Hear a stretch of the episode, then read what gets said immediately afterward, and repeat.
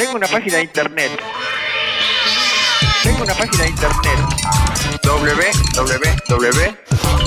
www. No es necesario. Escribís basta.metro95uno.com. El blog de Basta de Todo. Jerry Garbulski, Santi Bilinkis, buenas tardes, muchachos. ¿Cómo ¿Qué va? tal? ¿Cómo están? Bien. ¿Qué tal? Muy ¿Qué dicen? tardes. ¿Cómo están ustedes? Bien, muy bien, excelente. Van a hablar excelente. de robots en esta jornada. Vamos a hablar de robots, pero antes te voy a contar algo absolutamente increíble. A ver. ¿Vos podés creer que todavía hay oyentes de Basta de Todo que no se anotaron para TDX Río de la Plata? No lo puedo creer, aunque podría llegar a creerlo teniendo en cuenta que la capacidad es limitada. No pueden ir todos los que se anoten. No, bueno, después sorteamos, pero hay gente que ni siquiera se anotó para participar del sorteo. Y Alguno, algún que otro. Alguno que otro, pero quedan algunos que no. Así que vamos a aprovechar para comentarle a la gente que el 30 de junio cierra la inscripción. Así que quedan unos últimos días en los cuales la gente puede ir a TDX Río de la Planta, eh, de la planta, TDX Río de la Plata.org y anotarse. El evento es gratis, así que realmente. Eh, digamos, Anotarse no significa ser parte del evento, pero bueno, después se enteran, va a haber eh, mucha novedad. La verdad que vale la pena escuchar algunas de los oradores, lo que tienen para contar. Va a haber presencia de la radio, después vamos a, a contar un poco más. Excelente, sí, estamos preparando un evento que va a tener un- una calidad de charlas espectacular así, y es gratis, así que todos los que están escuchando, si aún no se han anotado, tdxriodelaplata.org pueden anotarse para participar del sorteo de las entradas. Muy bien. Y si no, contratan un robot a inscribirlos ustedes. Exactamente, lo que vamos a hablar ahora sí es de, robots. Eh, yo creo que, digamos, desde siempre tuvimos la fantasía de vivir rodeados de robots, ¿no? El ejemplo quizá que más viene a la mente son los supersónicos, este dibujito animado de Era la década del joven. 70, de la década del 80. Ah, Nos viene a nosotros solamente, no sé si a todo el mundo. Sí, bueno, Astro Boy. Eh, en, en nuestra infancia, los más viejitos, ten- teníamos muchos robots en Yo, los dibujitos Arturito, animados. Citripio, pensé que ibas a Ah, tirar. Sincero. Bueno, ahora les iba a preguntar, ¿qué les viene a ustedes a la cabeza cuando se les, se les habla de robots? ¿En quién piensan como Y si un robots? robot- Artudito, Arturito, Arturito, eh, Astrobot, Daft Punk. Citripio. Daft Punk, pienso cuando es un robot. ¿Quién El más? androide. El Jaime, androide. Jaime, Jaime. Jaime, de control. El androide luchador de titanes. Ese Cierto, truchísimo. Truchis. Va a sacar de la Truchísimo. película Will Smith, No tenía nada de robot. Terminator. Y no había uno. Tuerquita, el robot de Ah, telejuegos. y Monguito me sale, pero. Monguito, No, no, era un Monguito era ¿Quién era extraterrestre. Monguito? ¿Era un robot? Era un Era un alien. marciano, era un alien. Que no maldad por no, una maldad. Una maldad. Bueno, no sé. le- yo te iba a hacer otra pregunta, pero no sé si es pertinente. A ver, dale. No, si la máquina que yo le pongo una moneda y me saca un chocolate, técnicamente es un robot. Porque robot, ¿a qué llaman? A cualquier cosa que mecánica. Me has dado el pie perfecto para preguntar y definir en todo caso qué es un robot. Obviamente, como en toda cosa compleja, no hay una definición única, consensuada, depende de donde mires, te vas a encontrar con diferentes versiones. Pero de todo lo que estuvimos eh, investigando con Jerry, la definición que más nos cierra es plantear que un robot es una máquina manejada por una computadora. Un ro- un- digamos, de alguna manera. ¿Y la Tiene- computadora quién la maneja? La computadora se maneja Un sola, la, pro- la programa un ser humano, pero una vez que está programada, hace a, a- discreción. Y bajo esa definición, la máquina de Coca-Cola no sería una- un, un robot porque básicamente no hay procesamiento alguno. La manera de darse cuenta fácil si algo es un robot es que tiene que tener tres componentes. Por un lado, algún tipo de sensores para, para sentir el contexto, eh, una- un procesamiento, que en general es hecho por una computadora, y actuadores, la posibilidad de actuar sobre el mundo, ya sea, digamos, para- el, el ejemplo clásico, digamos, uno cuando piensa en robots suele pensar en, en humanoides, ¿no? Terminator, Claro. el Dos brazos, extremidades, cabeza. Pero por, por plantearlo de una manera mucho más básica, por ejemplo, si han tenido la oportunidad de viajar últimamente, habrán visto que en muchos aeropuertos del mundo hay unos trencitos que van de terminal a terminal que cuando te subís no los maneja nadie. Es cierto. Sí. Los shuttles. Sí. Exactamente. Bueno, de acuerdo a esta definición, eso es un robot.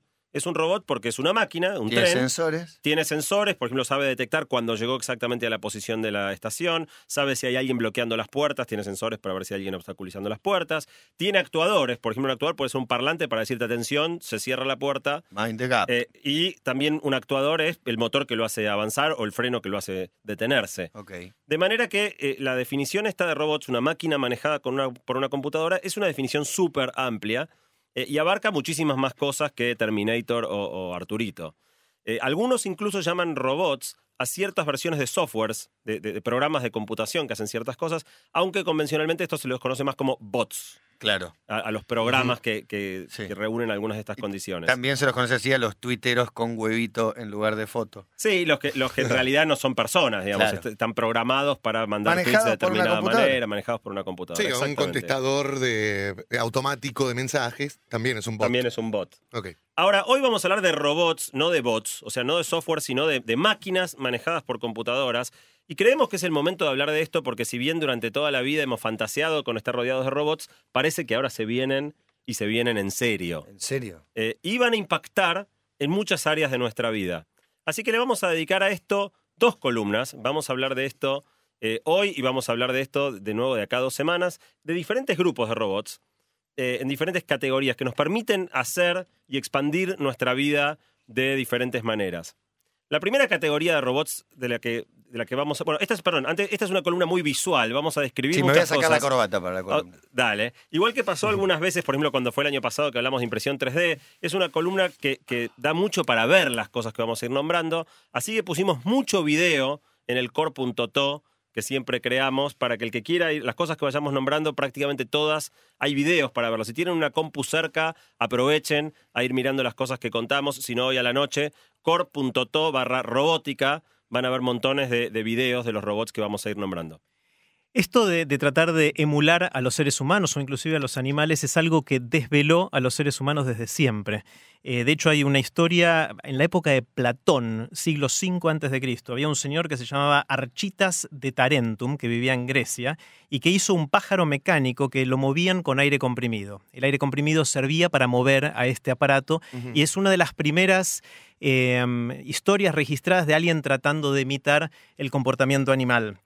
Después, eh, Da Vinci, si Da Vinci no lo hizo, no existe. Da Vinci hizo prácticamente todo, o diseñó o propuso muchas de las cosas que vemos hoy, y en 1495 hizo el diseño de una máquina humanoide, que era un dibujo en ese momento y que recién hace pocos años hubo gente que trató de construirlo.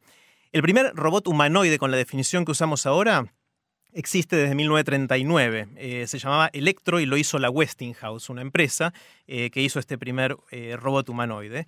Y eh, divertido, buscando historias de, de cómo surgieron los robots y cómo empezaron a interactuar con los seres humanos, resulta que el primer asesinato de un robot a un ser humano ocurrió en 1981 en la fábrica de Kawasaki en Japón, donde una mano mecánica aplastó a un trabajador. ¿Queriendo? No creo, porque es difícil de asignarle intención. Seguramente fue un bug en el, pro- en el- en el programa de, que controlaba la, la mano Por ahí el esta. tipo se Ahí puso en lugar Y se puso de se por ahí fue negligencia de alguna. teoría- debe afirmar que fue a propósito. Siempre la culpa del hombre, ¿no? Eh, porque, por favor, así empieza Terminator. No sé, Claro, parece que escucharon a este robot que un minuto antes le decía al otro, mira cómo le- cuando se acerque le Ese- parto ese la lo- cabeza. Ahora lo mata. Bueno, le- lo aplastó con, con la mano mecánica.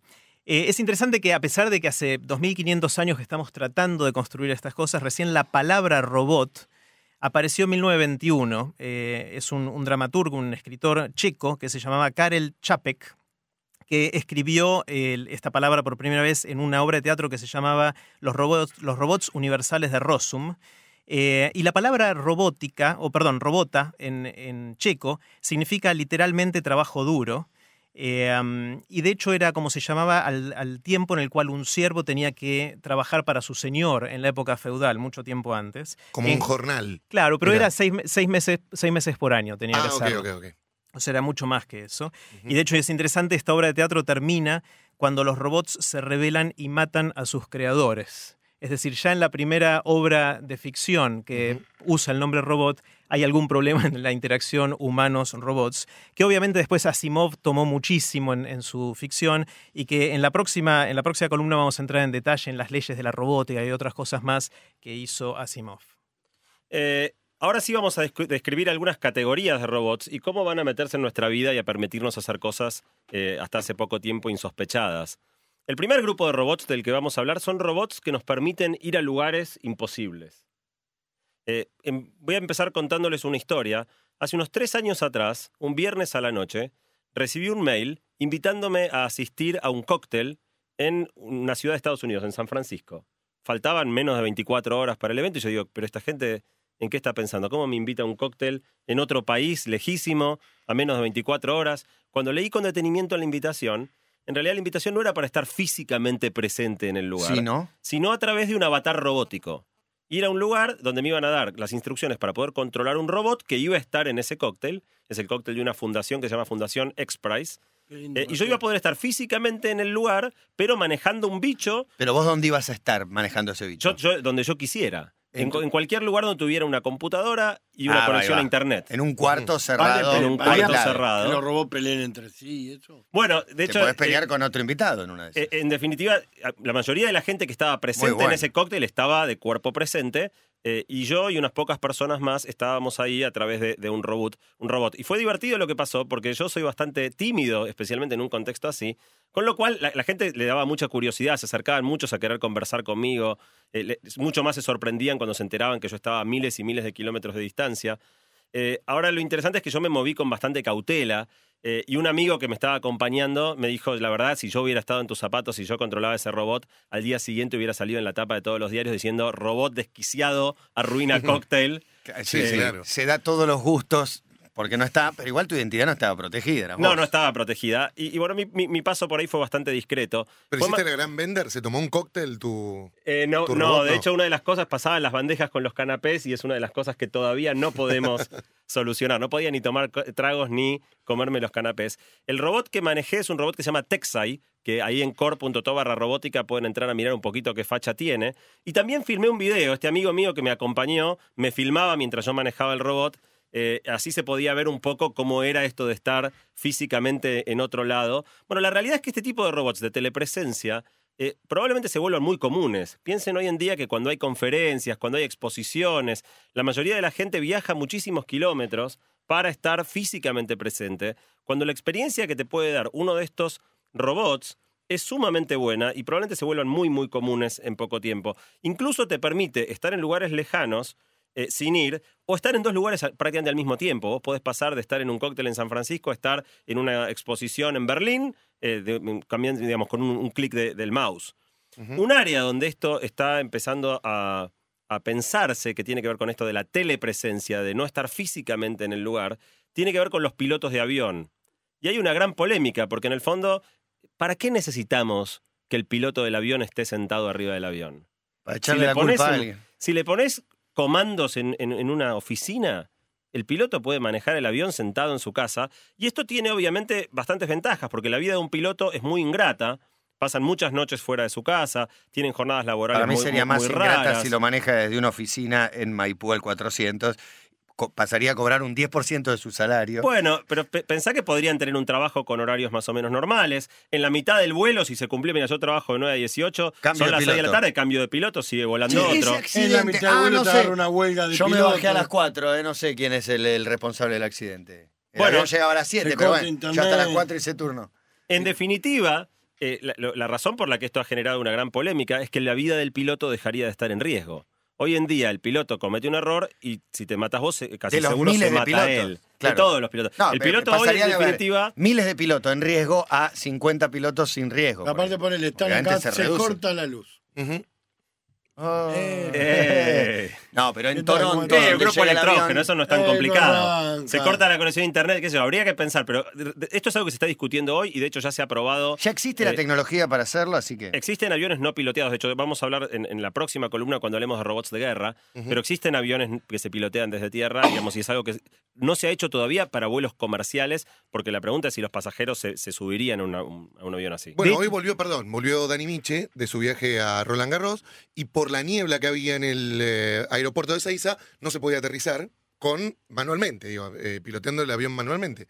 Y pudieron aterrizar gracias a ILS, que es el sistema automático de aterrizaje. Con cero visibilidad aterrizan sin Cero problema. visibilidad y pudo ¿El de los bien. petarditos? No, ILH es eso, Ah, perdón. Eduardo. Bueno, de hecho, este, el telecomando se utiliza mucho en la minería, sobre todo en la minería subterránea, donde obviamente es trabajo poco saludable. Eh, hay muchos, muchas mineras que tienen ya eh, camiones y perforadoras y topadoras que funcionan con un joystick a kilómetros de distancia. Es decir, alguien a kilómetros de distancia, en lugar de estar sentado físicamente ahí a 2.000 metros de profundidad, está tranquilamente con aire acondicionado y con la tele prendida atrás manejando estos bichos. No, porque no se distraiga. La tele no, la tele apagala. El segundo tipo de, de lugares imposibles a los que nos llevan los robots tienen que ver con la exploración espacial. Eh, obviamente, casi toda la exploración que hemos hecho del espacio no es con seres humanos, salvo los siete viajes a la Luna, los vuelos anteriores de preparación y la gente que vive en la Estación Espacial Internacional. Básicamente todo el resto de la exploración espacial ha sido hecha a través de robots. El caso más reciente es este robot Curiosity, que el año pasado descendió en, en Marte. Eh, básicamente porque nosotros, Marte es un lugar muy hostil, no es, no es lindo, un lugar- no es un lindo lugar para estar Marte. Eh, y de hecho, eh, el año pasado en TDX Río de la Plata estuvo Miguel Miguel, San San Martín contando cómo fue todo el proceso de aterrizar en Marte con un robot del tamaño de un auto Mini Cooper, digamos. Es un cacho, Ah, el primer Pensé que robotito era era un- más chico. no, no, el, el último robot Curiosity es un bodó que pesa una tonelada eh, y es más o menos del tamaño de un Mini Cooper. Los primeros robotitos que llevábamos eran casi como un autito de colección. Ahora son, son realmente robots de un tamaño muy importante eh, y, llevan un montón de tecnología que nos permite de alguna manera ver Marte de un modo que nunca habíamos podido antes y tocar y sentir Marte a través de muchos sensores que el robot lleva a, bordo. Y son robots, en definitiva, porque tienen un, importante grado de autonomía. Si bien están manejados en muchas cosas desde la Tierra, por ejemplo, el mes pasado, el Curiosity estuvo 25 días a la deriva, porque justo se dio una cosa que pasa cada dos años, que es que la Tierra y Marte están en lados opuestos del Sol, de manera que desde la Tierra no se podía con- eh, conducir al robot, y el robot durante 25 días estuvo haciendo trabajos por su cuenta sin que nadie lo, conduzca. Fumó un faso, qué hizo. Le dejaron una serie de tareas para que haga Ah, y el tipo durante iba a pasar. 25 días, sí, sí, era algo previsto, ya sabían que por esos 25 días no iban a tener ningún contacto con el robot y le dejaron, viste, como la lista de las cosas para que el robot ¿Qué se, ocupe. güey? Está bien, tomó muestras, yo te aquí, ahora qué hace.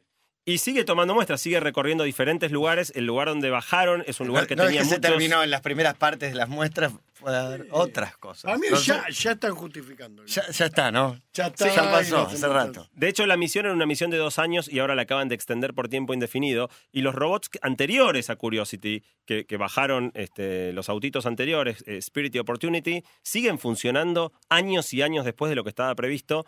Y hace una- unas eh, semanitas atrás rompieron el récord de máxima distancia recorrida fuera del planeta Tierra, llegando a 36 kilómetros recorridos en Marte, uno de estos eh, robotitos. ¿Qué opina lo que se dicen que no saben cómo el robot en Marte aparece limpio? ¿Aparece limpio el robot en Marte? Nunca escuché. No, no, de hecho uno de los grandes problemas que tiene que hay en Marte es el, El polvo. polvo. Eh, y en general diseñan sistemas para irle sacando el polvo, porque Marte tiene mucho viento y el polvo vuela, es un lugar muy seco, con lo cual no, de hecho el polvo es un grave problema en Marte y parte de lo que los robots tienen que tener para mantener sus paneles solares despejados es un mecanismo para irse removiendo el polvo de encima. ¿Y cómo lo hacen?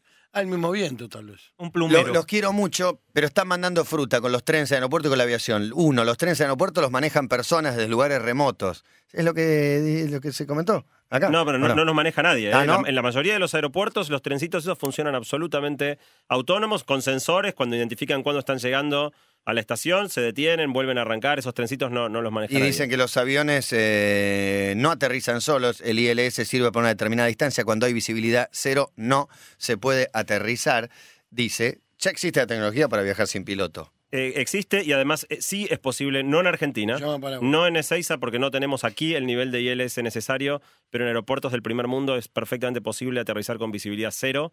Yo lo he experimentado y produce un miedo bastante particular darte cuenta que no se ve nada y el avión aterriza absolutamente solo, pero sí es posible. Con ILS de país del, mundo, del primer mundo se puede aterrizar de, solamente por instrumentos eh, y, y con visibilidad cero. Bueno, sigue adelante con la Seguimos con robótica. una siguiente categoría que también tiene que ver con la telepresencia, con estar en un lugar donde no estás. Ustedes saben que hay gente que viaja mucho, en general por trabajo, por ejemplo, y entonces pasa mucho tiempo alejada de su familia. Hay todo un grupo de robots que tienen que ver con la posibilidad de interactuar con tus familiares cuando no estás ahí. Obviamente uno puede hacer una llamada eh, telefónica o, con una conferencia con, con video por Skype o alguna cosa así, pero estos robots permiten un nivel mucho más profundo de interacción porque tenés una especie de cuerpo físicamente ahí que lo manejás por internet y con el cual podés ver lo que está pasando a través de una, de una cámara, filmar, sacar fotos, hablarle a, a tus hijos, por ejemplo, si sos vos es el padre el que está lejos, moverse por la casa, eh, eh, escucharlos y de alguna manera incluso plantear juegos. Por ejemplo, si vos como vos podés manejar este robot, podés jugar a la escondida, te escondés y tus hijos te buscan. Yo en particular tengo un amigo que viaja mucho y usa este recurso. Tiene un robot en su casa y cuando él está de viaje y pasa muchos días sin ver a sus chicos, juega con ellos manejando desde una computadora eh, este robot. Apuesto muy un brazo a que ese robot, a que ese amigo sos vos. No, no, no, no soy yo, no soy yo. Parece el Eh, chiste de Mafalda, ¿no? Yo tengo un amigo, uno del colegio, no soy yo que le tiene miedo a la oscuridad, dice Miguelito. Eh, Eh, no, es, es- es un amigo y de hecho cuando le pedí para que, que me, que me diera los, los detalles del robot que utiliza y está ahí el link en core.to barra robótica del robot que él usa, eh, me contó, no solo me dio los datos del robot que usa, sino que me contó una anécdota que es que la esposa le, reprim- le- le- le recrimina mucho la cantidad de tiempo que él pasa fuera de su casa y le dice como que ella quiere que esté él, no el robot.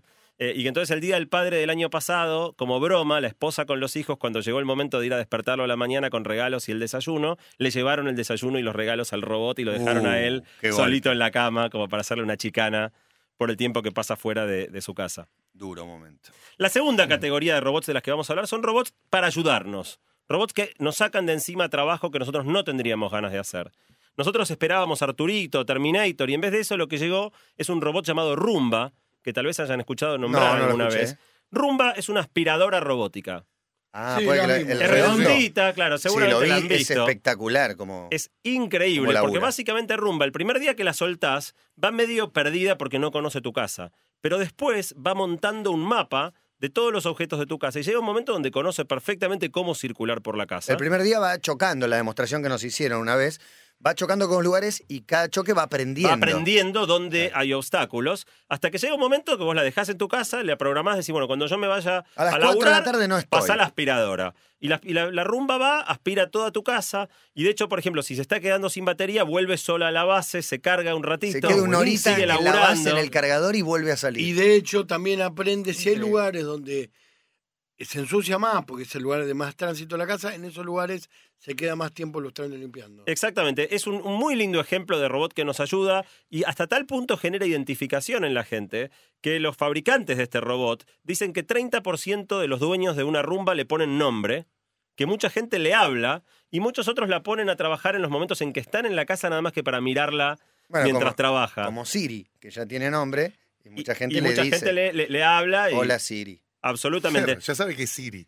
No hace falta que le diga que es Siri. Siri, hace tal cosa. Llama al Ya sé cómo me electricista. llamo. Claro. Hay un sitio, por ejemplo, que vende disfraces para la rumba. Y su eslogan es, si no vestís a, a tu rumba, es solo una aspiradora desnuda. En core.to robótica pueden entrar a mirar disfraces para la aspiradora rumba. Se vende en Argentina. Es tipo ropa para perro. Se puede comprar acá. Eh, y de hecho se dan otros usos también. Y Bebe, por ejemplo, hackeó las rumbas y las convirtió en, en robots que patrullan sus data centers para, para cuidarlos. Y esta misma compañía que fabrica la rumba hace también otros robots para limpiar pisos, para limpiar piletas, Mellizas. incluso para limpiar cloacas, Amor. trabajo desagradable si El de las hay. piletas es muy bueno, es el que barre el fondo. Es muy Lo bueno. ahí solito, es lo mismo que hace la rumba, pero bajo el agua. Está buenísimo. Otra como- tarea Como odiosa, la piragua. otra tarea odiosa es doblar la ropa después de lavar. Eh, pueden ver un video en core.to barra robótica muy impresionante de un robot que tiene toda una pila de ropa, va agarrando las prendas de a una, las mira, las mira para darse cuenta si es una remera, un pantalón, una toalla, qué sé yo, la estira y la dobla y te deja toda la ropa Eso es dobladita. buenísimo. Eso es genial. Es un poco lento todavía. Eh, le toma un rato, mucho más que a un ser humano. Eh, Pero en definitiva son todas cosas que están avanzando y en no mucho tiempo el, la- el lavarropa no solo va a lavarnos la ropa, sino que después la va a sacar, la va a doblar, nos la va a dejar Oh, impecable, incluso probablemente planchada. Y un último grupo de robots que están acá para ayudarnos tiene que ver con los autos autónomos. Hemos hablado de esto cuando hablamos de ¿No inteligencia duplica artificial el año autos pasado. autónomos? Sí, Sí, autónomo. auto autónomo. Y no, porque la mayoría de los autos no son autónomos. Ah, tenés razón. Eh, to- todavía, Bueno, todavía. pero cuando se los bautizó así, les parecía que eso era como un invento, era como un caballo que se manejaba solo. Absolutamente. En, en- en inglés, igual que es obviamente donde se inventó esto, es autonomous cars, con lo cual las palabras no se Claro. parecen tanto. Coche Ahora, lo interesante es que esto es un fenómeno que está muy cerca de ocurrir. Hoy en día los prototipos que ha hecho, por ejemplo, Google, que es uno de los pioneros en el mundo en autos autónomos, ya llevan más de un millón de kilómetros recorridos de autos que se manejan absolutamente solos. La mayoría están en San Francisco y si uno anda bastante por la ciudad, en algún momento te los cruzás. ¿De los verdad ves, te los cruzás? Andan, se reconocen fácil porque tienen como una latita arriba. Una que- cámara. que- una especie- es una cámara, pero es como una especie de radar también. De nuevo, también ahí en core.to barra robótica hay un video de un señor ciego eh, que se sube a un auto y le indica al auto dónde quiere ir y el auto lo lleva sin que él toque ni los pedales ni el volante. Es muy Sí, Mejor impresionante. que no toque nada, ¿no? Eh, no, no, el tipo no, digamos, no, mejor que no toque nada. Claro, sí. Eh, eh, De hecho, hay un chiste para los que están ahí en San Francisco, que es cómo se hace para reconocer un auto autónomo de Google. La respuesta es porque cumple las normas de tránsito. Claro. Es verdad, está bien. Hab- Habíamos hablado el otro día y y mostraron, mandaron fotos, había uno chocado. ¿Hay ya estadística de accidente o no chocaron nunca? Eh, hay, hay, hay un, creo que hay solo un caso de accidente donde un conductor humano le tiró el auto encima, digamos. Este, hay ciertas Bueno, cosas. habría que ver el peritaje que dice. con- ni, ni los robots están exentos de un, de un conductor temperamental, ¿no? Claro, bueno, habría que ver. Eh, hay una charla también que dio un, un señor que se llama Rodney Brooks, que está ahí también puesto en el core.to, que plantea que los robots invadirán nuestras vidas y da un montón de, de ejemplos de esto. Hasta ahora venimos hablando en estas primeras dos categorías de cómo robots interactúan con cosas. Pero se pone realmente interesante cuando los robots empiezan a interactuar con humanos. Y esa es la próxima categoría, que son los robots para acompañarnos. ¿Recuerdan cuando hablábamos de la risa y de las sonrisas y teníamos que eh, evaluar si una sonrisa era falsa o no? sí. ¿Se acuerdan cuál era el secreto para saber si la risa era genuina? Los ojos. Exacto, hay que mirar los ojos. Y cuando reís, cerrás un poco los ojos y si se, la- se te hacen las patas de gallo al costado, es probable que esa risa sea genuina. Lo que podemos hacer es enseñarle a una computadora que a través de una cámara de video pueda reconocer una cara y también reconocer si hay una sonrisa o no la hay.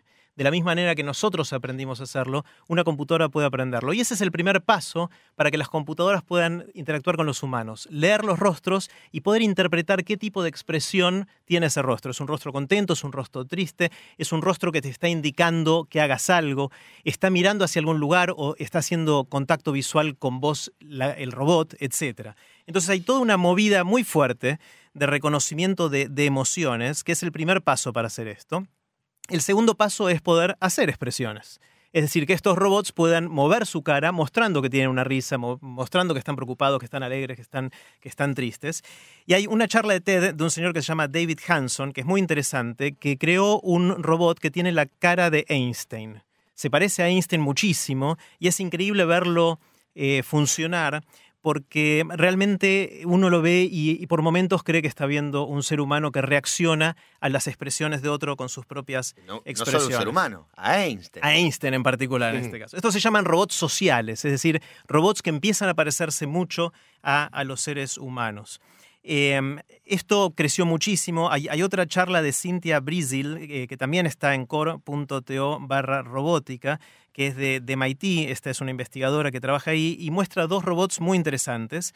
El primero se llama Kismet, que es un robot que tiene los principales eh, características de una cara. Tiene los ojos, tiene la boca, pero detrás de eso no hay piel. Se ve, se ve todo lo que pasa dentro de eso. Y es un robot que te sigue con la mirada y mira lo que vos estás mirando o vos le mostrás. Es decir, si vos lo mirás al robot, te devuelve la mirada. Si vos mirás a otro lado, el robot mira hacia donde vos estás mirando para tratar de interpretar qué es lo que le estás queriendo decir. Y es un robot que reacciona y muestra emociones. Si vos le decís cosas buenas, se pone contento, si lo retás, se pone triste.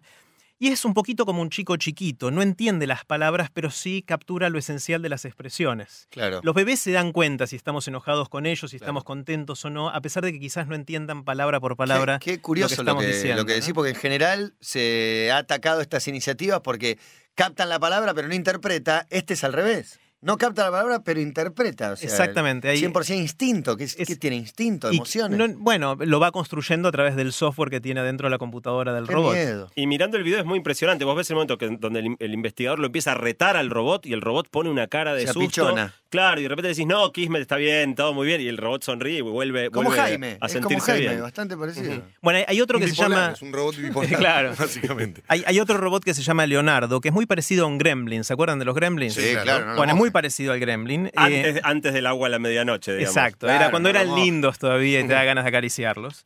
Eh, es un robot que eh, le, muestran personajes y le enseñan cuáles de estos personajes son buenos y malos. eh, y reacciona. Después de un rato, vos le mostrás uno de los personajes que le enseñaste que es malo y se asusta, pone cara de asustado. Y eh, si le mostrás uno bueno, reacciona positivamente. Una de las cosas interesantes con los robots que se parecen a los seres humanos es que se produce algo que, que, eh, se llama el valle inquietante. Y es lo siguiente, si un robot no se parece para nada a un ser humano, nos puede generar empatía, nos puede gustar. A medida que se va pareciendo cada vez más, llega un momento que nos da, nos da miedo, nos asusta. Y si fuera idéntico a un ser humano, ya no lo distinguimos y nos puede volver a gustar. Entonces hay un lugar en el medio que es el lugar más difícil. Hace un tiempo, cuando hablamos de inteligencia artificial, les mostramos un robot de un perro, que es eh, un video, perdón, de un robot que es un perro, que no tiene forma de perro, pero tiene patas. y va caminando y alguien lo empuja, mantiene el equilibrio, pero cuando uno ve a la persona que lo empuja, le genera empatía con ese robot. Dice, che, pará, no le pegues tan fuerte al robot ese. No se parece a un ser humano. Entonces uno puede tener empatía. Y en, en core.to barra robótica les recordamos ese, ese video. Y finalmente, robot para acompañarnos, hay toda una gran categoría que es para acompañar a ancianos. Eh, sobre todo en Japón, donde la edad, la expectativa de vida es bien alta, es alrededor de 82 años, hay un montón de gente anciana que no tiene compañía.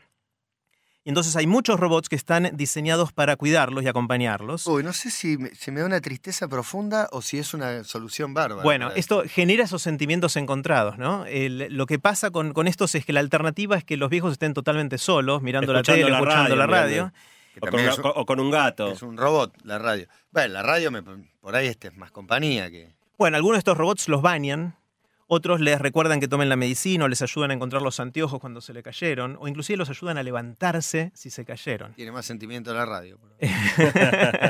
Bueno, la alternativa es mucho, en muchos casos es quedarse solo. Por supuesto, sería mejor estar con algún pariente o Sí, alguien, querido cercano, pero en muchos casos no, No, no, se puede. afecta una problemática real. Y los robots suelen reemplazar esto y cada vez se van a poner mejores en, en lograr acompañar a la gente anciana. Claro, pensá un detalle, por ejemplo, la higiene personal, ¿no? Que es una invasión muy grande de la privacidad, que tenga que bañarte o Es durísimo eso para una persona mayor, sí. eh, un- una enfermera o un hijo.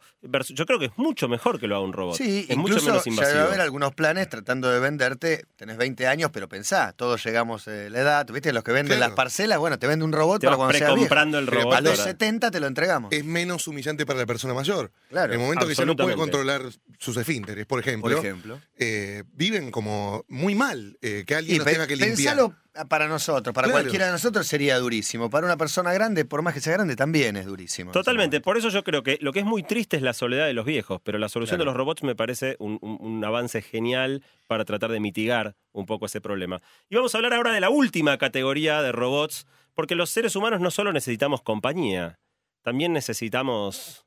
¿Cómo, Cariño. cómo decirlo? Cariño. Cariño. Me- Justo me preguntaba un amigo cuya identidad voy a proteger, me Ujú. preguntaba si el robot te hace un, ah, un partido de casquet, conocida como cuesquet. Ajá. Bueno, ahora vamos a hablar de la última categoría que ¿Eres tiene que ver con esto No, precisamente. Domenech, pero Ah. no voy a decir que se llama no Sebastián. diga Sebastián. Ok. Eh, hay varios prototipos de robots para interactuar con los seres humanos, básicamente en el ámbito de lo sexual. Eh, hace un mes atrás, el, el diario eh, Huffington Post Escuchá. en Estados Unidos hizo una encuesta, encuestando a la gente si ellos creerían que va a existir el tener sexo con robots y cuántos de ellos lo usarían. ¿Y cuántos de ustedes ya tuvieron Bueno, sexo con un robot? 18%, 18% de la gente cree que va a pasar. Para mí esto se queda muy corto. Yo creo que hay altísima probabilidad de que esto suceda. De hecho, ya está sucediendo. Y solo 9% dijo que tendría sexo con un robot. Eh, y también, yo creo que este número ¿Blade está Runner bastante... no pasaba esto? ¿Eh?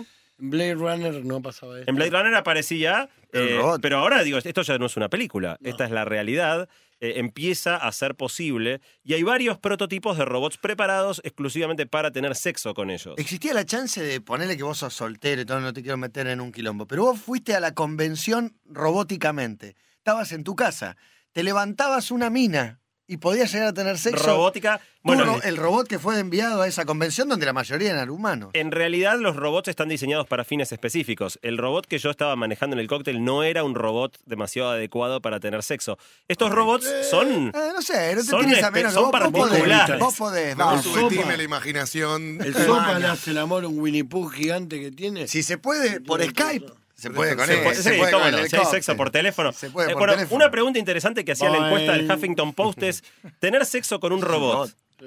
¿Tener sexo con un robot es infidelidad o no? Sí. No, No, ¿cómo masturbarte? No. Si tu mujer, para, si tu mujer usa un consolador, ¿te está metiendo cuernos? No. Bueno, Pero pará, esto- pará, lo pensá del lado masculino. Pensá que tu mujer se acuesta con un robot. No pensé que, eh, bancame, era un robotito que me hizo una cuesca. Tu mujer se acuesta con un robot, no te jode. No. Y si No. los solteros responden siempre. Aparte, aparte el, robot debe venir con otro. Bueno, ¿no? las Bueno, opiniones bueno, están claro. divididas. Por ahí hace 42% tres. de la gente dijo que sí es infidelidad, 42, ¿Cómo que 31 que no? O sea, la mayoría de la gente cree que es infidelidad acostarse con un robot. El sexo con robots tiene varias ventajas. Es seguro desde el punto de vista de las enfermedades de transmisión sexual. Ah, es seguro si no lo Obviamente- compartís. Ah, Ah. sí, sí, sí, por supuesto. Eh, Es es, algo muy privado. Hay que lavar es igual que tu esposa. Lave el es robot seguro si no la compartís.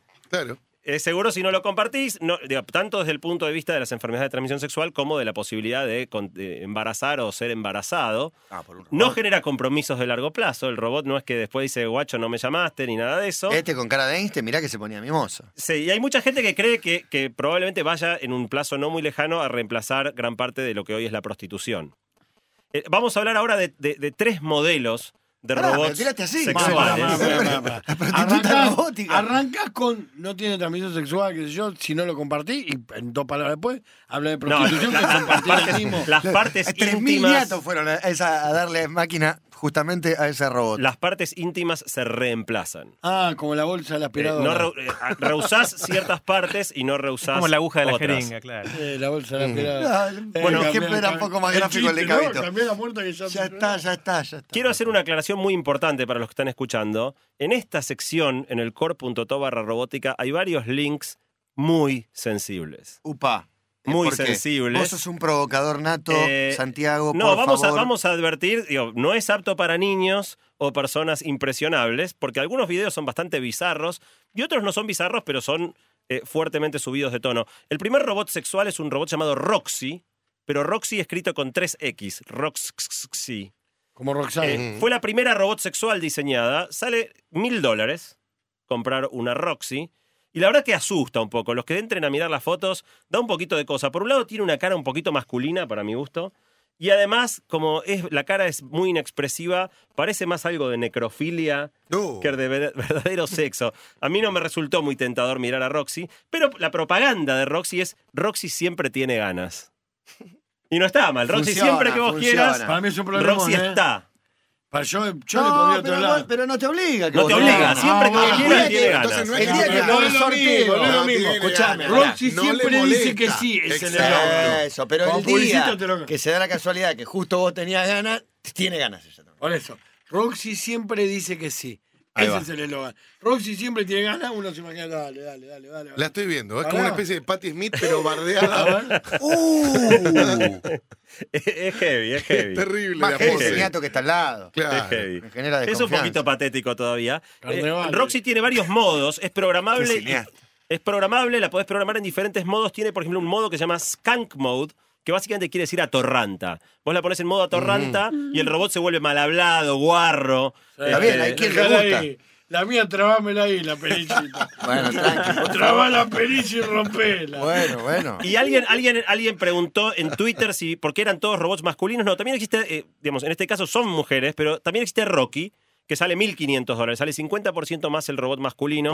No sé si porque porque trae un llevará poco más de materia plástico. prima. No, porque trae un poco más de plástico. Más motores, ¿no? Claro, Claro. sí. En la, segundo, en la segunda marca de robots se llaman. Sexbots. Son mucho más caros, llegan a valer hasta 11 mil dólares. Eh. Sale que- como un coche y son muy feos. Hay links ahí también, es muy impresionante, son muy bizarros. Vamos que está fuerte. Un dato, un dato curioso es que te los alquilan para probarlos por 300 dólares la hora. Así que si querés sacarte la duda si te gustaría o no, te- por 300 dólares la hora, probás el robot, te das cuenta si te gusta. Hay una galería de fotos y videos muy bizarros y explícitos solo para gente que no es impresionable. No lo abran en el trabajo ahora. ¿eh? No, Dice, esto no. no, claramente no, es para ser abierto en la el oficina. trabajo nunca. Y, y el No, último grupo de robots para mí son los más atractivos, los más lindos. Como siempre, los japoneses están a la vanguardia de la robótica. Diseñaron una muñeca que se llama Honey Doll, muñeca de miel, que es de mucho mejor calidad. Pero te queda todo pegoteado. Funciona. Sale, Funcionamiento de la boca. sale 7.600 dólares. No, tremendo Eh, lo que es- tiene físico japonesito porque mide unos 56, pesa Uy, nada más que para ahí. 29 kilos. Medidas 29 87, 57, 83. Y entre los atributos que se describen en el website es que tiene el busto blando y firme, que el tamaño del busto es cambiable, si te gustan más grandes, más chicas. La cabeza es reemplazable, podés cambiarle, te, te dejó de gustar rubia, le cambiás la cabeza por otra cabeza más pones linda. tres pechos, uno arriba. ¿Por qué, Tiene- vienen, ¿Por qué vienen como bostezando? Eh, ahora vamos, ahora vamos. Hasta la oreja. Tiene, tiene func- le podés cambiar, tiene, viene con diferentes voces y te puede hablar con diferentes tonos de voz, a ver cuál te Oh, excita más. O incluso le mí. podés grabar vos la voz. Le podés grabar la voz que te guste. Entonces, si tenés una amiga que te, que te estimula especialmente, le podés pedir de onda que te grabe ciertas palabras y los Oh. cargas a tu Honey Doll. Y la Honey Doll te habla con. con- sí, es, es bastante Tiene impresionante. un antes y un después que se puso Sí, bueno, por eso, porque los- el tamaño de los, de los bustos es cambiable. Ok. Le Podés agrandarla una- o una achicarla. tamaño Una también. grande y una chiquita. Hay una sección en el sitio que mal traducida por los japoneses se llama About Hole, acerca del agujero. Y no voy a profundizar en los detalles que el website ¿no? contiene, Ah, pero, pero- explica las características del, del, del Y bueno, hole. está bien, si vos estás contratando un- una máquina sexual, las Vale. partes más importantes son esas. Vos tenés que pedir el modelo que es aguancito. Esta robot responde a que la toques, o sea, cuando le tocas ciertas zonas responde con sonidos, gime, incluso hasta finge orgasmos. Ah, Igual que las cuán- mujeres reales. Exactamente, es muy realista la situación. Es muy realista, finge orgasmos, responde cuando le tocas ciertas áreas, ah, ah, ah, etcétera. Bueno, y después, para exigente, lo, lo decía Cabo, tocaste? Le tocaste el joystick. decía Cabo, para exigentes hay una que viene con cabeza apta para sexo oral, y, y por Eh. eso, este, de hecho, en, en- en el sitio la muestra Es no está sale, bostezando. No está bostezando. Incluso hay una versión donde se puede comprar la boca solamente. Esto es bastante Se impresionante. Compras la cabeza, pero ni siquiera en la cabeza entera. Te compras una boca. Como la revista acá que te viene con el objeto coleccional que te está primero la rueda. Eh, primera, con esta edición, los codos. Eh, dame la teta, por lo menos. Ir arrancando. Arrancando. ¿Cómo me vas a Pero mandar ¿cómo los te- codos? la boca ¿Cómo me vas a solamente? mandar los La boca codos? solamente. Y está abierta, es aire. Eh, eso. está, o sea, qué sé yo, no sé, Sí, nunca los tuve uno en la bigotes y mano la para pera, decirte. no sé, pero algo es como la- alrededor. hasta la nariz, de la nariz para abajo Será. y la pera. Eh, y por último, Me para, para me- pervertidos. Las rodillas, me cago en la... Bueno, Cabito, por favor.